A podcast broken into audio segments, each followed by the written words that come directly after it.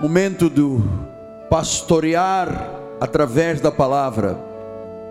Vou apacentar as ovelhas de Jesus.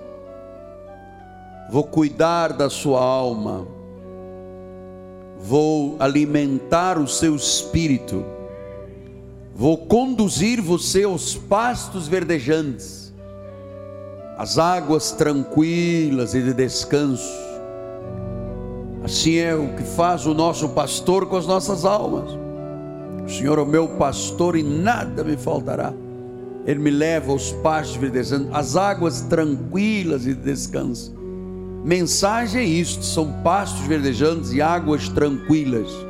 A mensagem tem que gerar descanso para a sua alma. Amém? Hoje nós vamos falar sobre o tema Jesus poderosamente surpreenderá.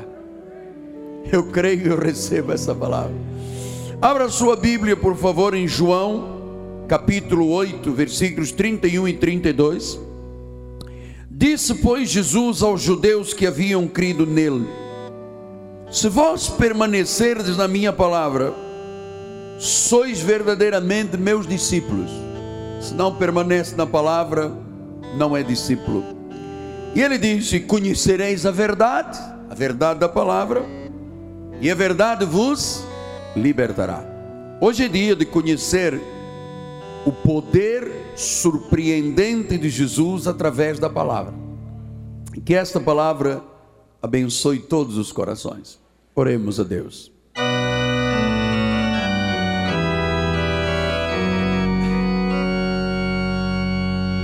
Senhor Jesus amado, a nossa alma te bendiz nesta manhã.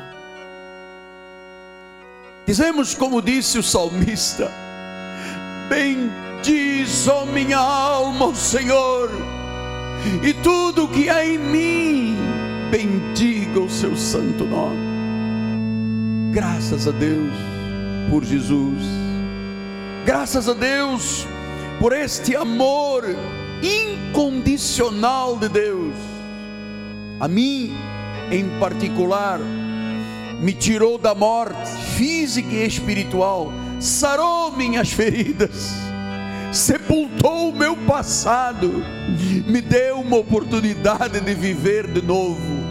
Oh, Jesus, o quanto eu te amo, Pai. E agora, usa os lábios do teu servo, usa as minhas cordas vocais para abençoar a vida daqueles que aqui estão, os que estão assistindo pela internet. E sabemos, Pai, que esta mensagem não voltará vazia, ela tem propósitos proféticos. Por isso, em nome de Jesus, eu ponho a mão no meu alforge e tiro sementes que serão semeadas no coração de terra boa, em nome de Jesus e o povo de Deus diga amém, amém e amém. Meus filhinhos na fé, santos preciosos de Deus, selo do meu apostolado, aqueles que têm os nomes inscritos no livro da vida, que ninguém nem Deus pode apagar aqueles que são um espírito com Jesus, meus filhinhos, minha família. Nós estamos ministrando uma série sobre o que Jesus veio fazer. Você se lembra que há dois domingos atrás, o apóstolo disse: Jesus veio para nós vermos o sobrenatural. Falamos daquele menino que nasceu, aquele senhor, rapaz, que nascera cego e que havia uma pergunta no ar: quem foi que pecou? Foi ele, foi o pai, foi a mãe? Jesus disse: nem o pai, nem a mãe. É para que se manifeste nele as obras de Deus. Domingo passado eu ensinei sobre como Jesus veio, aliás, quarta-feira, para mostrar toda a verdade. E hoje nós vamos compreender um pouco mais da missão de Jesus esta missão surpreendente. Como é que poderosamente Jesus nos surpreende? E eu quero que você compreenda na realidade um pouco mais a respeito do Senhor, porque é tradicional que o povo de Deus veja Deus por causa das pregações da lei, veja Deus como o cajadão, né? aquele Deus que está sempre pronto a dar com o cajado, segundo dizem os pregadores da lei. Outros dizem apenas o Deus do trono lá de cima, distante. Outros pensam que ele é um punidor de pecados. Mas poucas pessoas, com exceção da nossa igreja e da igreja da Dutch Reformed Church, poucas pessoas têm uma imagem real de Deus. Então, eu queria que você soubesse que Jesus não veio para ser um juiz punidor. Ele não veio ser um cajado destruidor. A Bíblia revela o Senhor como um Deus de amor. E muitos que o procuravam queriam tocar nele, queriam vê-lo, queriam pedir orações, queriam pedir milagres, e ele poderosamente sempre surpreendia as pessoas. E hoje nós vamos ver como uma mulher foi poderosamente surpreendida, uma mulher que foi forçada a estar na presença de Jesus. Eu estava me lembrando que talvez esta manhã alguns estivessem aqui foram forçados por Deus a virem à igreja para se identificarem com esta situação de uma mulher que foi forçada esperava o pior e foi surpreendida com o melhor.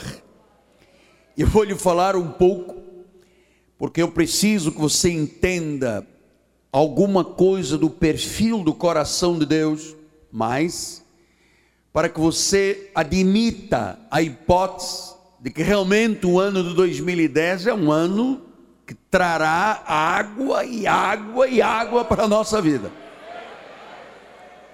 Mas se eu não conhecer o caráter de Deus, eu vou achar que tudo isso é uma balela. Desculpe a expressão acadêmica do apóstolo. Então, vamos ver uma mulher que foi forçada à presença de Jesus. Em João capítulo 8, versículos 1 e 2 diz assim: Jesus, entretanto, foi para o Monte das Oliveiras. De madrugada, voltou novamente para o templo e todo o povo ia ter com ele e assentado os ensinava. É muito interessante você estar numa igreja onde você não pode ver Jesus, mas pode ser ensinado pelos ensinamentos de Jesus.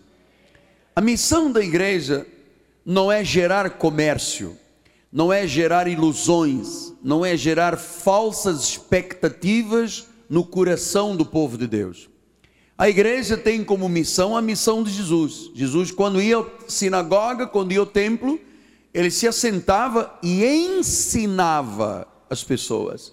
E eu estou aqui com esta missão de ensinar.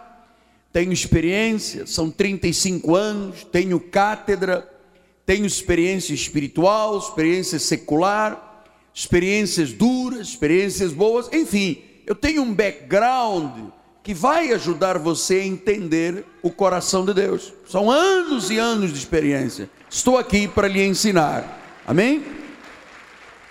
Então, diz a palavra do Senhor no versículo 3 que os escribas e fariseus trouxeram à sua presença uma mulher surpreendida em adultério, fazendo-a ficar de pé no meio de todos.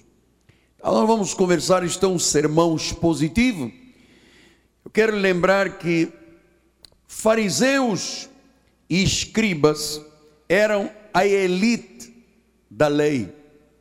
Eles eram pessoas que levavam a lei ao pé da letra.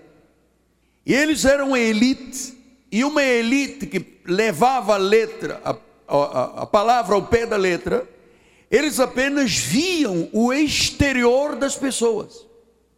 Quando Jesus via o interior da pessoa.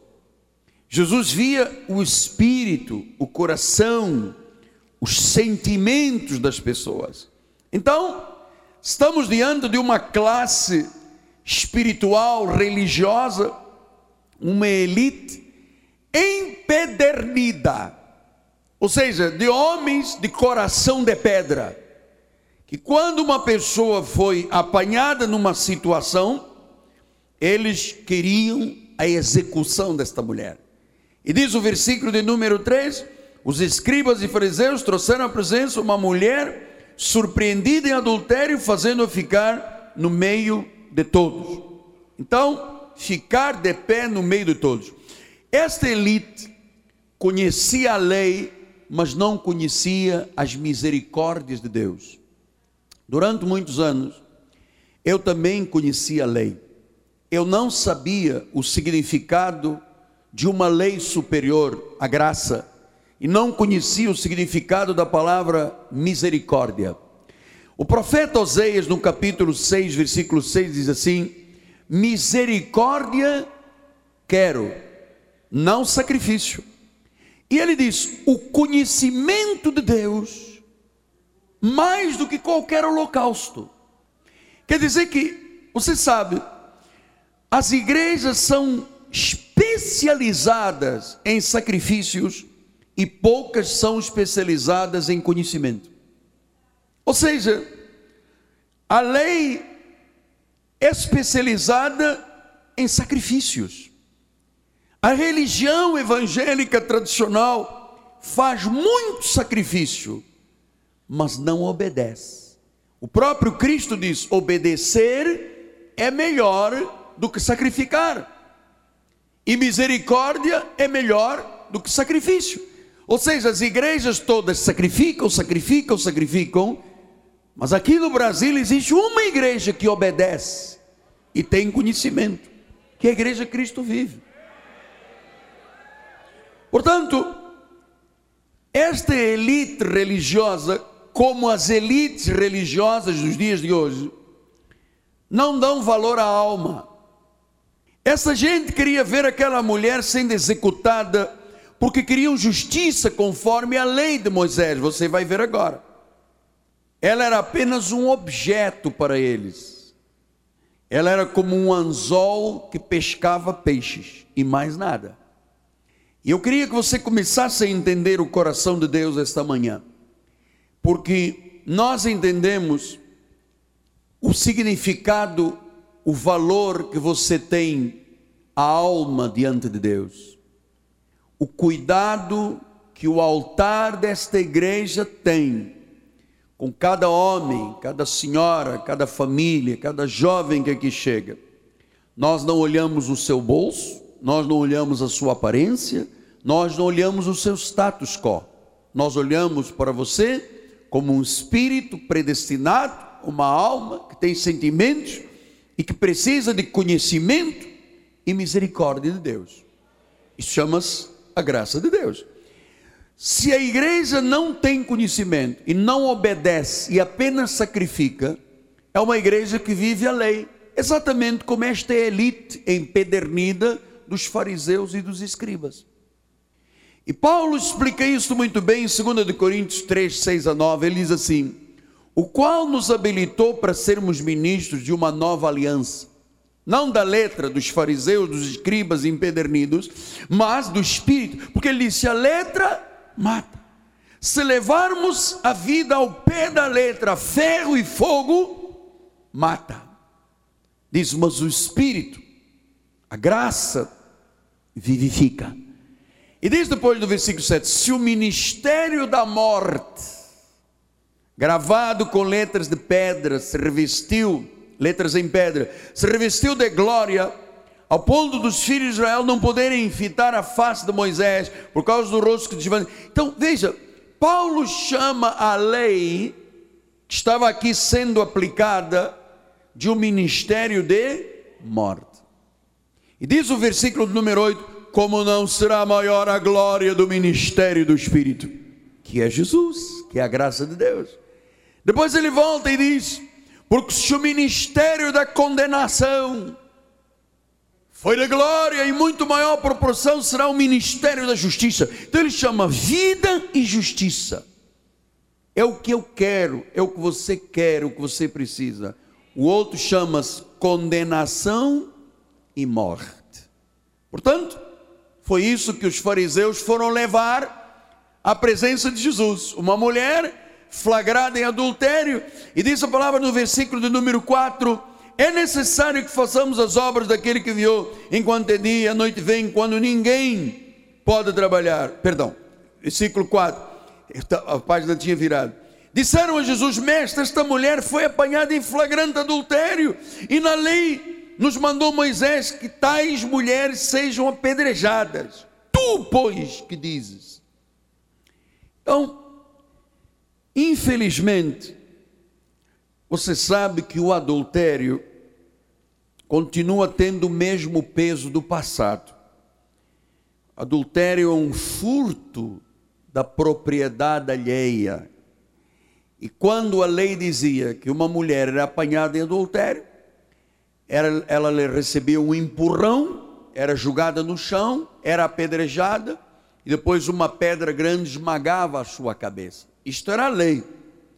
E estes homens da lei criam exatamente que isto fosse o julgamento dado por Jesus. Então, nós hoje vamos entender um pouco sobre esta questão e eu quis passar como um sermão expositivo algumas ideias importantes. Porque às vezes você vê pessoas com a vida bloqueada, vida travada, coisa não anda, pede oração, vem oração, vem aqui, vai no missionário, bebe óleo, vai na reunião do saldo, e a coisa, a coisa está ali numa amarração violenta e às vezes há um sentimento de adultério. O que é um adultério? Um adultério é um ato praticado entre pessoas casadas ilicitamente, um ato ilícito praticado, sexual, que é diferente da fornicação. A fornicação é entre pessoas solteiras. Então eu queria que você entendesse que uma das áreas que mais destrói a família, as relações, a vida, o amor, chama-se adultério. Para a lei, adultério não tinha solução, tinha morte. Você vai compreender em Malaquias 2, 14 e 16, que diz assim: Por quê? Porque o Senhor foi testemunha da aliança entre ti e a mulher da tua mocidade, com a qual tu foste desleal, sendo ela a tua companheira, a mulher da tua aliança. Não fez o Senhor um, mas mesmo havendo nele um pouco do Espírito, e porque somente um, ele buscava a descendência que prometera. Portanto, cuidado de vós mesmos, e ninguém seja infiel para com a mulher da sua mocidade. E eu pediria ao Espírito Santo, ninguém seja infiel com o marido da sua mocidade. E ele diz assim no versículo 16: Porque o Senhor Deus de Israel diz que odeia o repúdio e também aquele que cobre de violência as suas vestes do Senhor dos Exércitos. Portanto, cuidai de vós mesmos e não sejais infiéis. Então Deus diz que ele odeia o repúdio. O que é o repúdio? O repúdio é o adultério. Um casal, aqui casados, uma das partes, neste caso foi uma mulher, pode ser o homem ou a mulher, tem uma relação extramatrimonial esta pessoa mantém o seu casamento e mantém uma relação extramatrimonial chamada adultério. Esta relação aqui chama-se repúdio. E Deus diz que odeia. Raro você ouve Deus dizer que odeia. Mas quando Deus diz que odeia o repúdio, é porque Deus odeia o adultério. E eu descobri ao longo desta minha vida ministerial que às vezes as pessoas tentam arguir e dão desculpas e bloqueiam a sua vida e a vida não anda para frente. Com a questão do adultério, não. Eu estou em adultério? Não. Eu estou em adultério porque a minha mulher é assim, assim, assado. Porque o meu marido é assim, assim, assado. E não existe nenhuma razão plausível, bíblica, que dê suporte a um adultério. Olha o que, que disse Provérbios 6,32 o que adultera com uma mulher, eu vou dizer com um homem, está fora de si. Só mesmo quem quer arruinar-se é que pratica tal coisa. Então, isto para o mundo judeu era um negócio tão grave, tão grave, que era preconizada pela lei a morte. Diz aqui no versículo 5: Na lei nos mandou Moisés que tais mulheres sejam apedrejadas, tu, pois, que dizes? A lei de Moisés dizia: mata. Mas esta lei foi cumprida. E perguntaram eles a Jesus: E tu, o que dizes? Olha, estou lhe mostrando, pela experiência de gabinetes, de muita relação com pessoas, muitos problemas vistos ao longo destes trinta e poucos anos, que a igreja de Jesus, hoje em dia, tem a mesma atitude dos fariseus. Quando vê uma pessoa ferida, mandam matar, expulsam da igreja, acusam, desnudam trazem para o altar. É, um, é uma pedrada atrás da outra. Mas eles perguntaram: e tu que dizes? A igreja de Jesus tem que dizer o que Jesus diz, e não o que os escribas e os fariseus dizem. Então, diz o versículo 6: Isto diziam eles, tentando para terem que o acusar, mas Jesus, inclinando-se, escrevia na terra com o dedo. Então, é muito interessante que o que eles esperavam era o cumprimento da lei. Mas Jesus ensinava uma outra doutrina. Ele não, ele não disse se você adulterar, ele disse se você pensar já pecou e já adulterou. Portanto, a graça de Deus é muito mais responsável do que a lei. Por isso é que Jesus ensinava uma outra doutrina pura, totalmente maravilhosa, João 1,17 diz assim: Porque a lei foi dada por intermédio de Moisés, mas a graça e a verdade vieram por meio de Jesus Cristo. Então, de um lado, a lei de condenação, de morte, do outro lado, a graça e a verdade. Você sabe o que, que Jesus fez? Jesus ignorou os acusadores, ignorou os maliciosos, sabia que eles não mereciam uma resposta, mas como Jesus era 100% Deus e 100% homem, ele já sabia o que estava no coração daqueles acusadores. Ninguém sabe o que, que Jesus escreveu ali na terra. Talvez ele escrevesse: eles não conhecem Deus, eles só conhecem religião. Talvez ele tenha escrito: ah, também eles estão em adultério, também eles são culpados. Ou ele deve ter escrito: ó, oh, eles não têm coração, eles têm um sentimento de culpa. Mas Jesus surpreendeu a todos. E diz o versículo de número 7: Como insistiram na pergunta, Jesus se levantou e disse: Aquele que entre vós estiver sem pecado, seja o primeiro que lhe atira a pedra. Então, Jesus estava mostrando que a graça e a verdade eram superiores à lei de Moisés.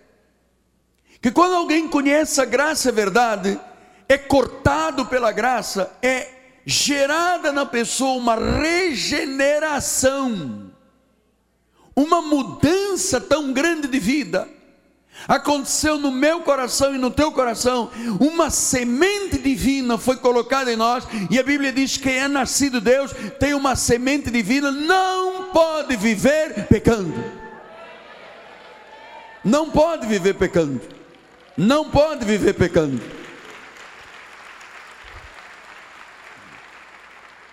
Romanos 8:1 diz: Agora, pois, já nenhuma condenação há para os que estão em Cristo. Mas quem está na lei está debaixo de condenação e morte. Quem conheceu uma lei superior não pensa em adultério, não pensa em arruinar-se. Ele tem consciência de Deus, ele tem uma semente divina. Agora, agora que tem Jesus, nenhuma condenação há para aqueles que estão em Cristo Jesus. Então, que surpresa! Jesus não julgou, condenou. Ele disse em João 8,15: Vós julgais segundo a carne, eu a ninguém julgo. E em João 12,47 diz: Se alguém ouvir as minhas palavras e não as guardar, eu não o julgo, porque eu não vim para julgar o mundo, eu sim vim para salvá-lo.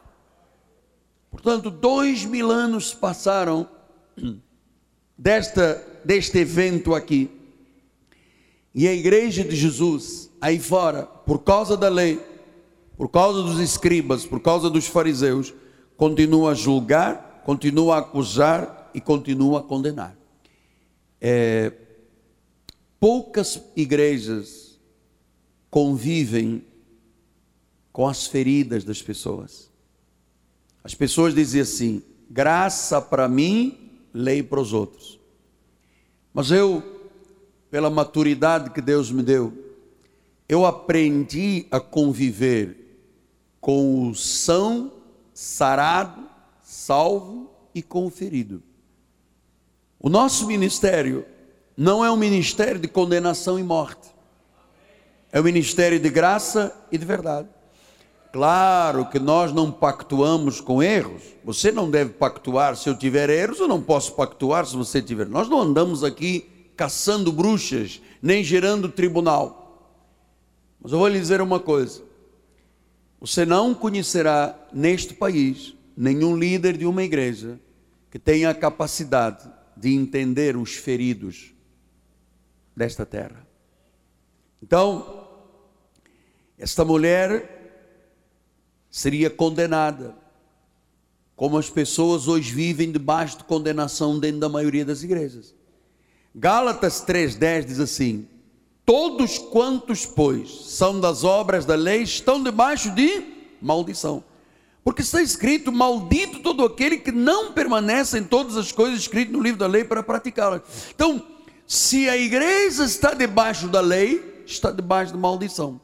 É por isso que você vê o povo evangélico, com muito pouca repercussão na área de manifestação de Deus, ou na área de finanças, ou na área de família, você não vê muitos bons exemplos aí fora. Então, diz o versículo 8 de João, vamos voltar lá. Ele diz assim: E tornando a inclinar-se, continuou a escrever no chão. Então ele queria dar um tempo àquela mulher e aos seus acusadores para uma reflexão mais profunda. Que eles entendessem quem é Deus, mas eles não entendiam. Em 1 João 4,8 diz assim: aquele que não ama, não conhece a Deus, porque Deus é amor. Deus não é condenação. E amor quer dizer que quer o melhor. Eu, quando digo que eu amo a minha esposa, estou dizendo, Nani, eu quero o melhor para você. Quando Deus diz que nos ama, Ele quer o melhor para nós. Por isso Deus te ama, Ele quer tuas finanças prósperas, Ele quer tua saúde abundante, Ele quer tua família em paz, Ele quer os teus filhos felizes, porque Deus nos ama. Então o versículo 9 diz: Ouvindo eles esta resposta e acusados pela própria consciência, foram se retirando um por um, a começar pelos mais velhos até os últimos, ficando só Jesus e a mulher no meio onde estava. Sabe o que, que os fariseus disseram? Eles admitiram que eram pecadores. E agora vem a surpresa maior, porque Jesus é surpreendente. Diz o versículo 11: Ele perguntou: Onde estão os teus acusadores? Ninguém te condenou? Ninguém, Senhor. Então lhe disse Jesus: Nem eu tampouco. Nem eu tampouco te condeno. Vai e não peques mais. Então, Jesus foi contra a lei de Moisés.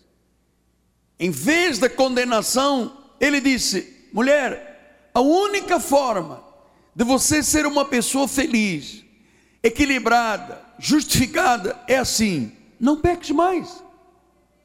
Portanto, Romanos 10, 2 a 4 diz: eu lhes dou testemunho de que eles têm zelo por Deus, mas não têm entendimento. Os fariseus e escribas achavam que amavam a Deus. As igrejas da lei, eles acham que amam a Deus, têm zelo, têm amor por Deus, mas não têm entendimento. Porquanto, desconhecendo a justiça de Deus e procurando estabelecer a sua própria, não se sujeitaram a que vem de Deus. Porque o fim da lei é Cristo para a justiça de todo aquele que crê. Fim da lei é Cristo. Portanto, se Jesus veio trazer o fim à lei, não cabe mais à igreja de Jesus julgar com a força da lei. Jesus veio por um ponto final à lei. Ele diz no versículo 2: tem zelo, mas não têm entendimento. Portanto, meus amados, Jesus não condenou esta mulher. Jesus disse: abra o canal do meu fluir com a tua vida. E ela perguntou: como? Vai e não peques mais. Então eu descobri uma coisa, irmãos: dificilmente existem homens ou mulheres qualificadas em julgar o seu semelhante com absoluta isenção. Eu me recordo um dia eu estava assistindo uma entrevista na televisão de um grande magistrado e ele dizia: Com a minha caneta eu ponho gente dentro da prisão. E eu olhei para aquele homem e disse: Ui, este é um severo julgador. Uma semana depois saiu um escândalo, ele era parte desse escândalo. E ninguém pegou a caneta e o prendeu. Portanto, Jesus deu uma sentença surpreendente. Quando a mulher esperava que ele desse pelo menos um chapadão, Jesus disse: Estás livre. Eu não te condeno. Agora a tua vida está livre para a bênção se manifestar agora chegarão finanças, agora a saúde, agora a alegria, agora a paz. Portanto, irmãos, a surpresa é esta: Jesus não condena, Jesus liberta. Porque ele sabia que na cruz ele pagaria por todos os pecados e tornaria aquela mulher livre, morta ao pecado. Foi isso que Jesus fez em 1 de Pedro diz isso carregando Ele mesmo em seu corpo sobre o madeiro os nossos pecados, para que nós, mortos aos pecados, vivamos para a justiça. Portanto, meus irmãos, Jesus sabia que na cruz ele teria a capacidade de redimir aquela mulher. Por isso ele disse: Vai. Agora, quer ver a sua vida crescer? Quer ver a sua vida progredir? Quer ver Deus agir na sua vida? quer ver o carro novo, quer ver a casa própria, quer ver a felicidade. Não peques mais. Romanos 6, 1 e 2 diz que diremos, pois, permaneceremos no pecado para que seja a graça mais abundante. E ele diz: de modo nenhum. Como é que viveremos nós no pecado? Nós, no ainda no pecado, nós que para ele morremos. E ele diz depois no versículo 14: porque o pecado não terá domínio sobre vós vós não estáis debaixo da lei, e sim da graça. Diga glória a Deus. Em Hebreus 9, 26, o Senhor disse: Neste caso seria necessário que ele tivesse sofrido muitas vezes desde a fundação do mundo. Agora, porém, ao cumprir-se os tempos, se manifestou uma vez por todas para aniquilar, pelo sacrifício de si mesmo, o pecado. Foi o que Jesus aniquilou o pecado na vida desta mulher. Os fariseus e a lei queriam aniquilar a vida. Jesus aniquilou o pecado. Aniquilou o que estava deformando o caráter daquela mulher. Aniquilou o que estava eh, envenenando a sua alma e o seu espírito. Jesus disse: Eu não te condeno. Vai e não peques mais. Ele estava dizendo: mas mulher, vai, seja livre, eu te aceito, vive, está aberto agora para o fluir de Deus na tua vida. Agora, você sabe, nada sabemos da vida desta mulher mais. Alguns escritores dizem que ela era Susana, que andava depois seguindo o ministério de Tiago, mas não se sabe. Mas uma coisa eu sei, certamente a infidelidade desta mulher se tornou em fidelidade. A luxúria se tornou em humildade. O pecado transformou-se num desejo sincero de santidade. É isto que Jesus surpreende. E este é o advento que mais revela na Bíblia Sagrada o verdadeiro caráter de Deus. Porque para eu estar pronto e criar uma visão, esperar uma provisão, meus amados, eu tenho que conhecer de perto, na minha pele, o caráter de Deus.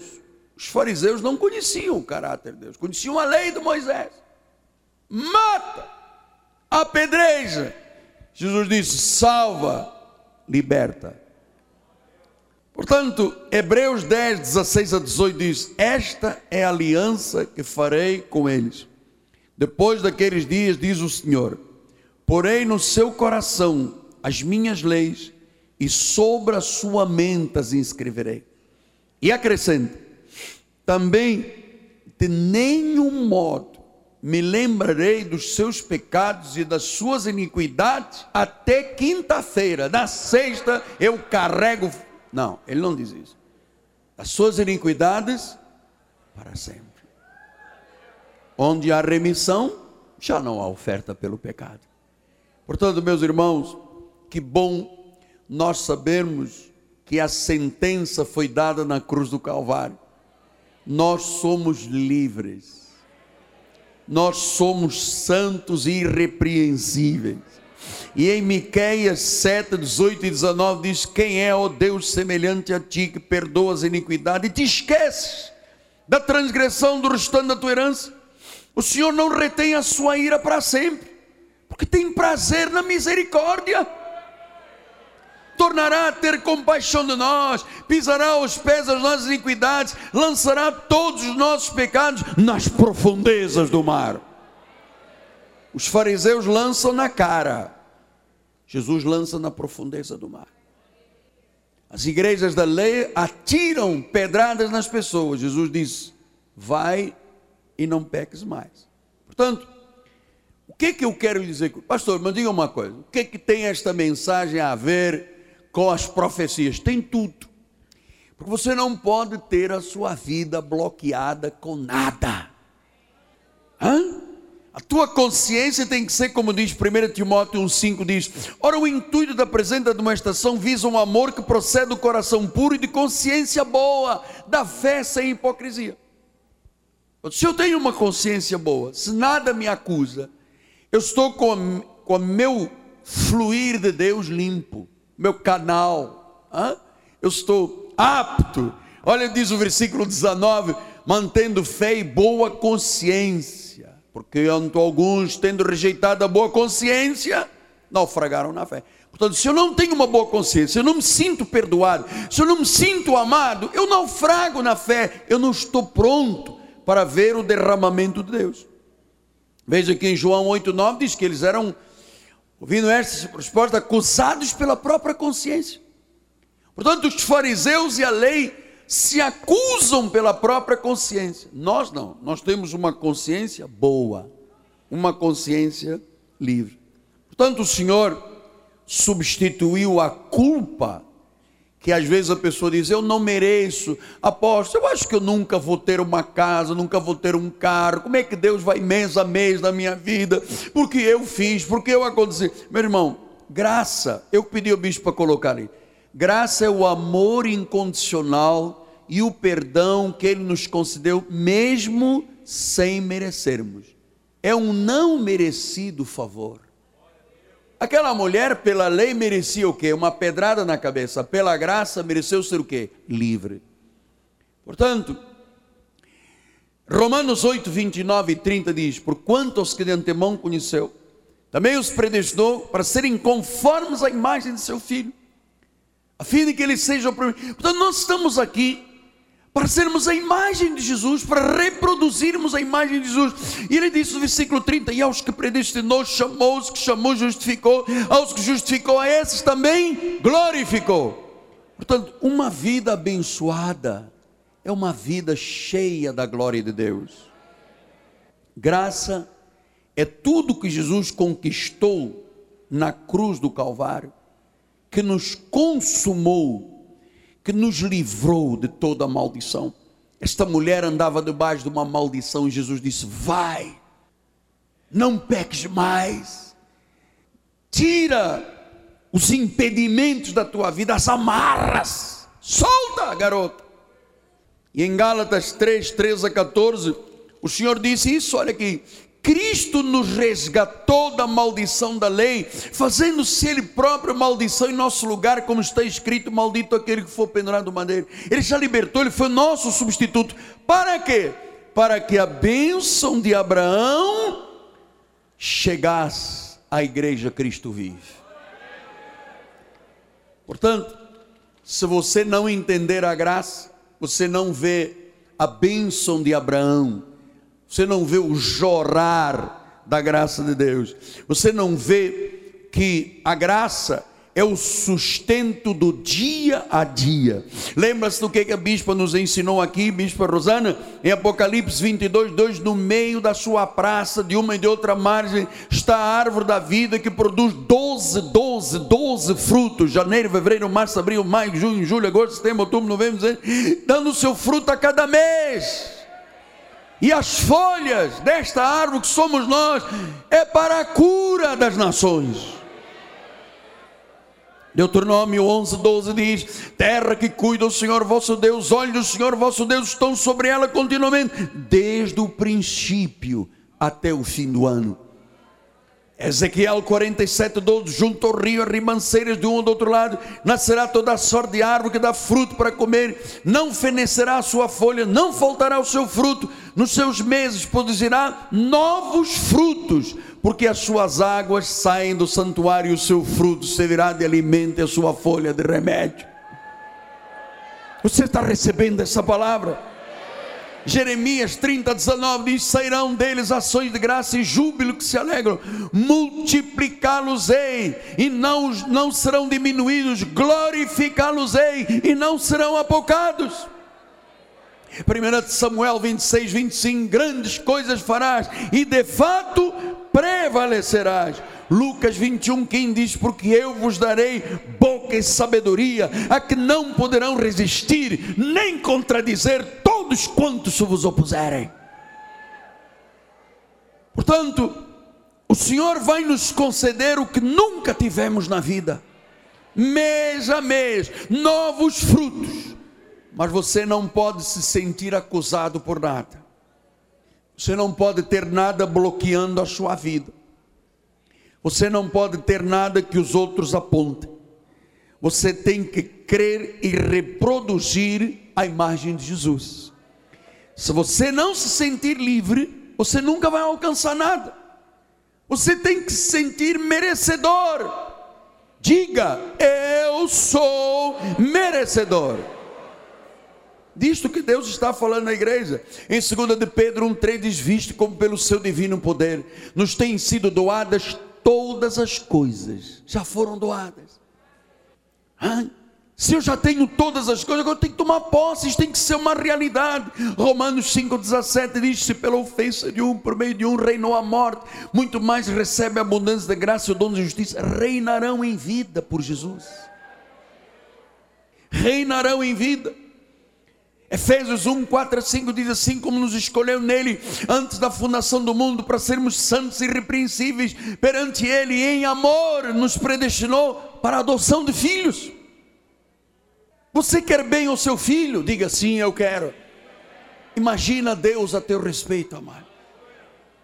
Então, se você vê Deus como juiz, punidor, você nunca se sentirá bem com Deus. Você nunca se sentirá merecedor. Você sabe, as igrejas têm pedras para jogar nos seus fiéis, porque não conhecem a Deus, conhecem religião, conhecem lei, mas não conhecem o coração de Deus. Por isso é que em Gálatas 2:21 o Senhor diz: "Eu não anulo a graça de Deus". Se a justiça é mediante a lei, segue-se que morreu Cristo em vão. Você sabe, para as igrejas Cristo morreu em vão. Cristo levou os pecados. A igreja diz que o povo é pecador. Cristo libertou de todo mal. As igrejas fazem cultos de libertação. Cristo selou para o dia da redenção. As igrejas dizem que se perde a salvação. Cristo chamou, glorificou, as igrejas dizem não, você tem livre-arbítrio. Irmãos, quem está na contramão da vida? Somos nós ou é a igreja da lei? A igreja da lei? Ah, e depois, como as pessoas não fazem morrer a sua natureza terrena, como as pessoas não sabem que as obras da carne são avareza, prostituição, infidelidade, adultério, gritas, iras, guerras, tensões, não sabem. Arranjaram um bode expiatório. Sabe qual é o bode expiatório? É uma coisa chamada diabo. Tudo é o diabo. Pastor, eu ia muito bem na rua, o diabo colocou uma casca de banana. Quando eu acordei, estava dentro do motel. Era meio-dia, apóstolo. Liguei a televisão e apareceu o apóstolo dizendo: Sai dessa, malandro. Qual é o diabo? Olha Hebreus 2,14 diz: Visto, pois, que os filhos têm participação comum de carne e sangue, destes também igualmente participou, para que por sua morte destruísse, chacaramanta, destruísse, catargeu, aquele que tem o poder da morte, a saber, o diabo. Então, Jesus destruiu, amarrou, impediu. Agora nós temos uma natureza terrena. Se eu não fizer morrer essa natureza terrena, essa natureza terrena me leva a pecar outra vez. Cristo morreu em vão. Mas quando eu faço morrer a minha natureza terrena, foi isso que Paulo disse aos Colossenses: Fazei, pois, morrer a vossa natureza terrena. Se eu faço morrer, meu amado, eu estou pronto Aquele, aquela palavra de Paulo que diz: Deus nos fez idôneos, a parte que nos cabe na herança. Eu estou pronto para ver Deus agir na minha vida. Você sabe quantas pessoas estão aí dentro das igrejas que ou a igreja lhe atira pedras, ou ela atira pedras ela mesma, se condenando, se acusando. Mas Jesus ama, Ele tem o melhor para a nossa vida. Ele quer que foquemos a nossa vida nas promessas que Ele nos fez este ano. Você é crente, você é cristão, você tem a mente de Cristo, você tem que reproduzir Jesus. Tenha o desejo de ir profundo nas coisas de Deus a partir de hoje. Pense grande. Você está livre? Pense em águas profundas. Há mistérios que lhe serão revelados. E eu vou lhe dizer uma coisa, amado: há muito esperando por nós, muitas coisas. Por isso é que 1 Coríntios 2,9 diz: Como está escrito, nem olhos viram, nem ouvidos ouviram, nem jamais penetrou no coração humano o que Deus tem preparado. Olha, os olhos aí de fora não viram, mas Deus iluminou os nossos olhos para vermos o invisível, meu amado. Deus nos deu ouvidos de ovelha para ouvir a sua voz. Deus nos deu um coração para crer, para receber, para tomar posse da herança. Isto é ser crente, isto é ser cristão, isto é reproduzir a Jesus. Eu vou fazer tudo, tudo que estiver ao meu alcance, junto com a minha família, para que toda a nossa igreja mergulhe nas águas profundas de Deus e tome posse da herança que lhe diz respeito. Diga glória a Deus.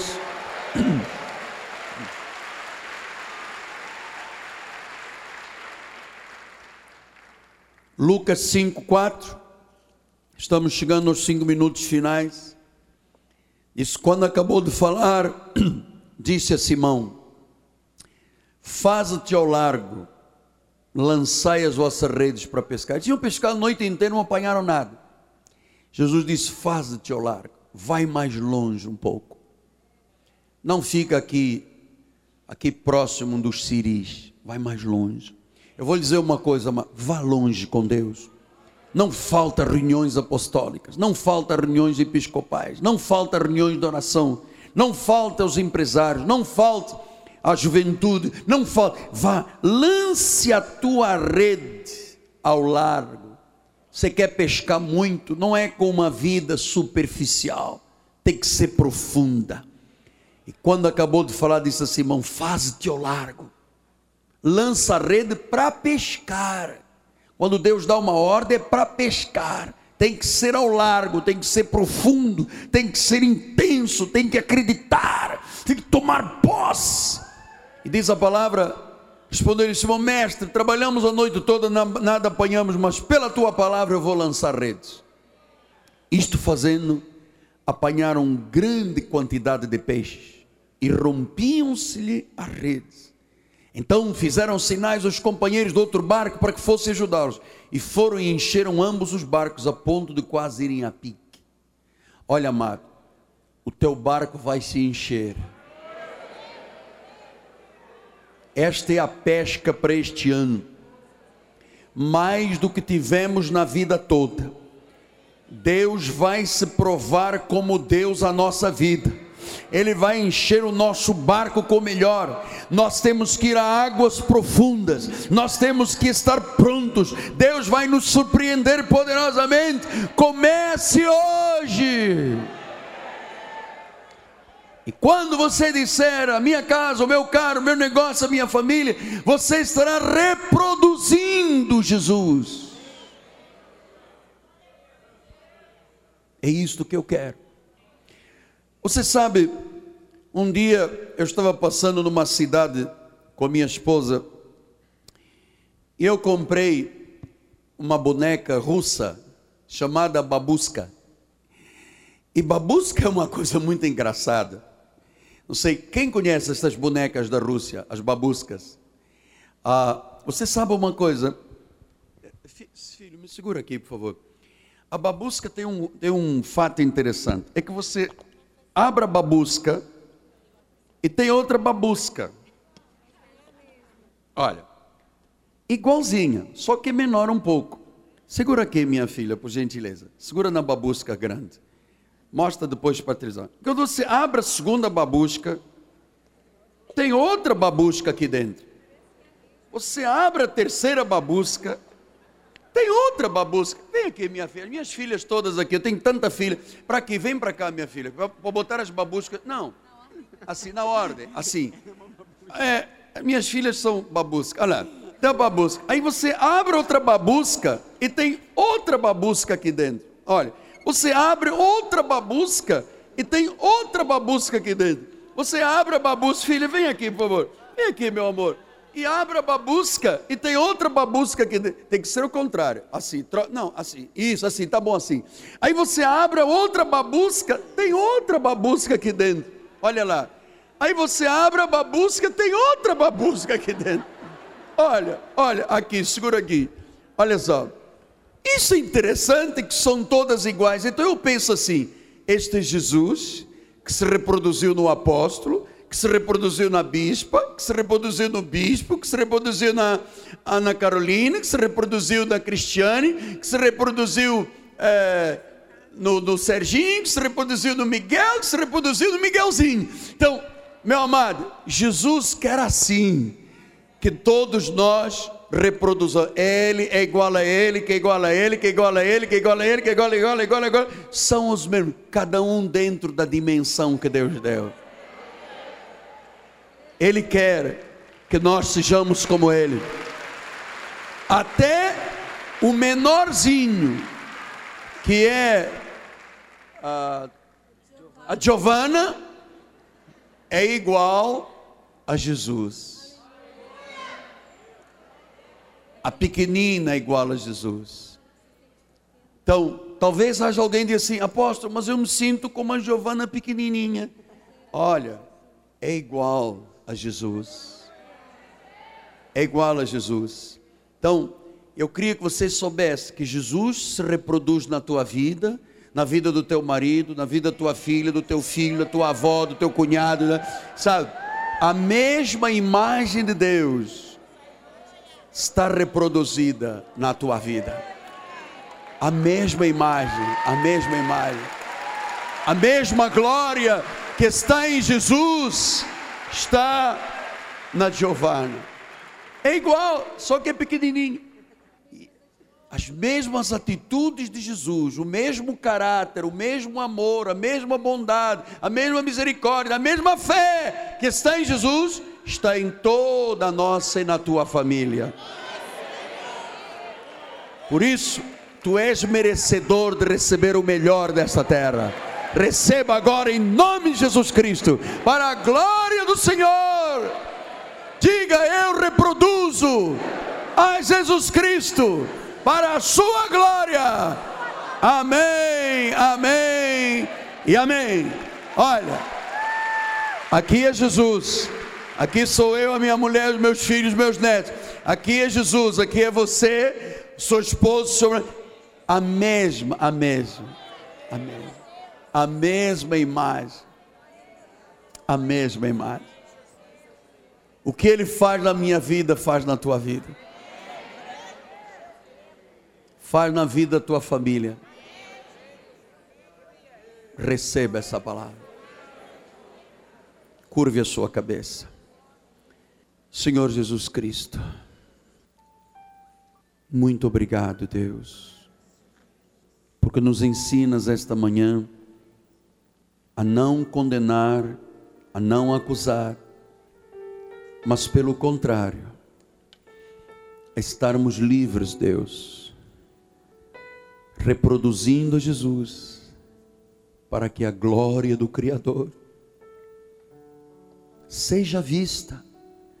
Quando se comprar uma casa, um carro, um negócio, uma vitória, uma libertação, um escape, um julgamento a nosso favor.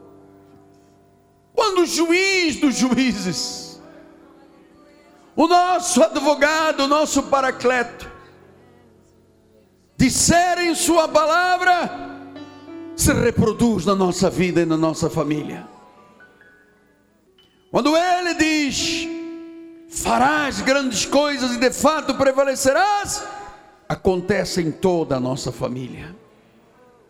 Quando ele diz: mês a mês dará frutos, acontecerá em toda a nossa família. Nós estamos aqui para reproduzir a imagem de Jesus. A imagem de Jesus, Pai a imagem de Jesus. Senhor, nós te louvamos, Pai, porque reproduzir o teu nome, a tua personalidade, Jesus, é não julgar como tu não julgaste, Senhor é perdoar, é esquecer, é orientar ao melhor caminho, Senhor. E nós te louvamos porque nesta manhã tu estás gerando no coração de muitas ovelhas, Senhor, esta necessidade, Pai. Esta necessidade de abandonar o pecado e olhar para frente para um novo rumo, Senhor. A necessidade de olhar aquele que pecou e dizer: Vem, vem viver uma vida nova, vem viver santificadamente, vem viver novos rumos, vem seguir a Cristo, vem estar ao meu lado sendo orientado. Vem me reproduzir, Jesus. Nós te louvamos, Pai, porque foste tu quem nos escolheste, Pai, para sermos representantes teus nessa terra, Senhor. O mundo espera outras coisas de nós, mas nós estamos aqui, Senhor, para reproduzir fidedignamente, Jesus, quem tu és, o teu caráter, a tua paciência, o teu amor, a tua bondade, Senhor, a tua mansidão. E nós te louvamos, Pai, porque nesta manhã nós estamos vendo cada ovelha tua, Senhor, indo no caminho que tu mandaste ir. Vai, vai, porque Jesus vai contigo, vai pescar peixes grandes, vai na obediência de Cristo. Aleluia. E amém, amém. Graças a Deus. Você gostaria de dar um aplauso ao Senhor? Ao seu nome toda a glória, Pai toda a glória. Vamos ficar de pé.